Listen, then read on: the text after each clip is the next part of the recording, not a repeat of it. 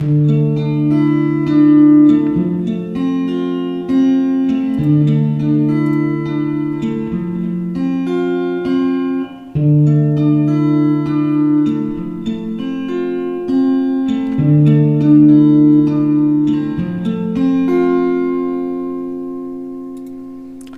¿cómo están? Bienvenidos a otro video de Ileana Historias. Quería recordarles que tenemos nuestro Patreon.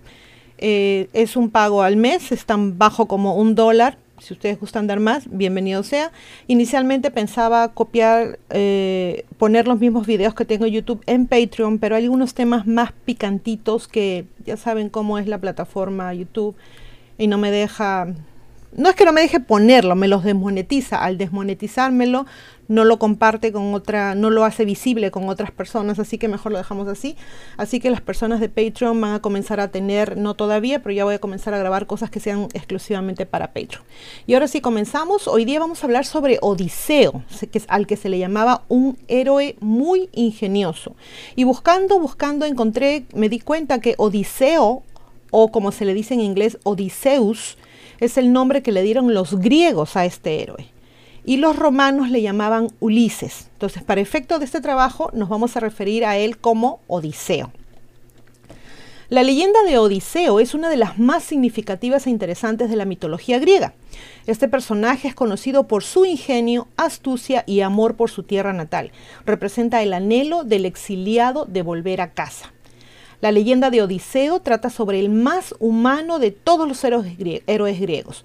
Popular por su ingenio, es el protagonista del famoso libro de Homero, La Odisea. En este atraviesa innumerables aventuras y siempre es admirado por su astucia. Nació justo después de que su madre fuera apresada en la carrera, en la carretera, perdón, en un día lluvioso. La palabra Odiseo significa Zeus llovió por el camino. Nació en Ítaca y allí se convirtió en rey. Algunos dicen que fue discípulo del centauro Quirón. Desde muy joven comenzó a vivir una serie de aventuras. Sin embargo, la leyenda de Odiseo cobra importancia a raíz de la guerra de Troya, en la que fue él el protagonista. Para el momento en que había empezado la guerra, ya estaba casado con Penélope y tenía un hijo llamado Telémaco. Fingió estar loco para no ir a la guerra, pero fue descubierto y obligado a participar. La leyenda de Odiseo dice que primero acompañó al instigador de la guerra llamado Menelao con el propósito de lograr un arreglo pacífico, pero como no tuvo éxito, participó activamente en los preparativos para la batalla. Odiseo vivió muchas aventuras durante la guerra y siempre se destacó por su capacidad para afrontar cualquier situación. Fue justamente él quien inventó la artimaña del famoso caballo de Troya que llevó a su ejército a la victoria. Muy conocido el caballo de Troya, acá no, no vale la pena explicarlo, ¿verdad? Sin embargo, la leyenda de Odiseo se vuelve mucho más interesante durante su regreso a Ítaca, su tierra natal, tras derrotar a Troya. Y Homero nos dice, ningún hombre o mujer nacido cobarde o valiente puede rehuir su destino. Uno de los aspectos más destacados de la leyenda de Odiseo son las muchas dificultades que encuentra al regresar a su tierra, tierra natal. Pasó 10 años en la guerra y le tomó otros 10 años regresar a Ítaca. Wow. Muchos consideran a Odiseo el modelo del exilio porque su historia captura la experiencia de estar lejos de su lugar de nacimiento y de sus seres queridos, todo junto con la dificultad de regresar. Poco después de emprender el viaje de regreso, Odiseo tuvo un enfrentamiento en la isla de los Sicones del que no salió en muy buena forma. El viento empezó a soplar muy fuerte y desvió el barco de su ruta hacia Ítaca, por lo que llegó a la isla de los comedores de loto, llamado así, porque su principal dieta consistía justamente en flores de loto. Ese tipo de comida los llevó a olvidar su pasado para poder vivir siempre felices y en paz. Los hombres de Odiseo comieron y olvidaron todo. Por lo tanto, este tuvo que llevarlos a la fuerza al barco hasta que el efecto se acabara. Luego llegaron a la isla de los cíclopes o seres de un solo ojo. Allí tuvo que enfrentarse a un gigante que era hijo de Poseidón y lo derrotó cegándolo y engañándolo, por lo que el monstruo clamó venganza.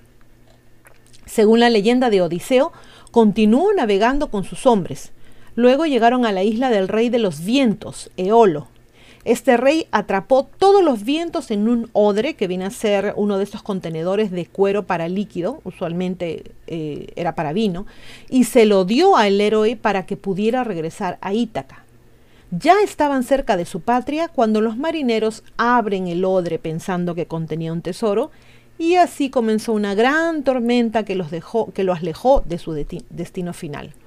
Más tarde, gran parte de la tripulación de Odiseo murió en una isla de caníbales gigantes. Luego encontraron la isla Aeaea, donde lloraron sus desventuras. Allí vivía la bella hechicera Circe que transformó a algunos de los tripulantes en cerdos.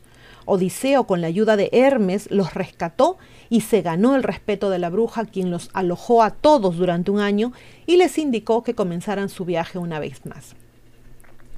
Siguiendo el consejo de Circe, Odiseo y sus hombres resistieron a las sirenas, las rocas erráticas y algunos monstruos llamados Escila y Caribdis.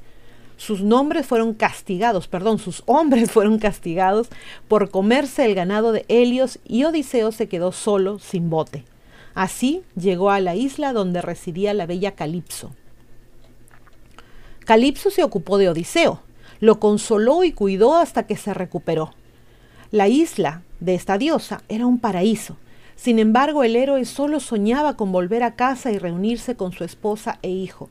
Sin embargo, debido a la venganza de Poseidón por lo que le había hecho a su hijo, Odiseo tuvo que pasar ocho años en esa isla. La diosa Atenea, que tenía a Odiseo en alta estima, habló con los otros dioses para que Calipso lo dejara ir. Este lloraba todas las tardes deseando volver a casa, y aunque Calipso no quería, los dioses amenazaron con castigarla, así que tuvo que liberar a su huésped. Sin embargo, Poseidón continuó castigando al héroe con huracanes y tormentas, pero Atenea lo ayudó una vez más y así llegó a la isla de Feacios.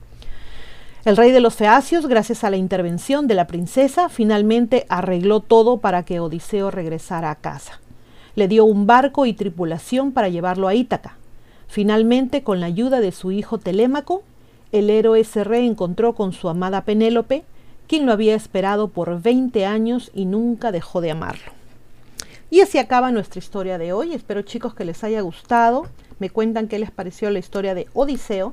Y quería agradecerle eh, a mis Patreons. Son poquitos, pero vamos aumentando. Ahí vamos. Muchísimas gracias chicos. Muchísimas gracias a todos. También les agradecemos eh, que compartan el video. ¿Ok? Y bueno, hasta la próxima, se me cuiden mucho y como siempre, a pensar bonito.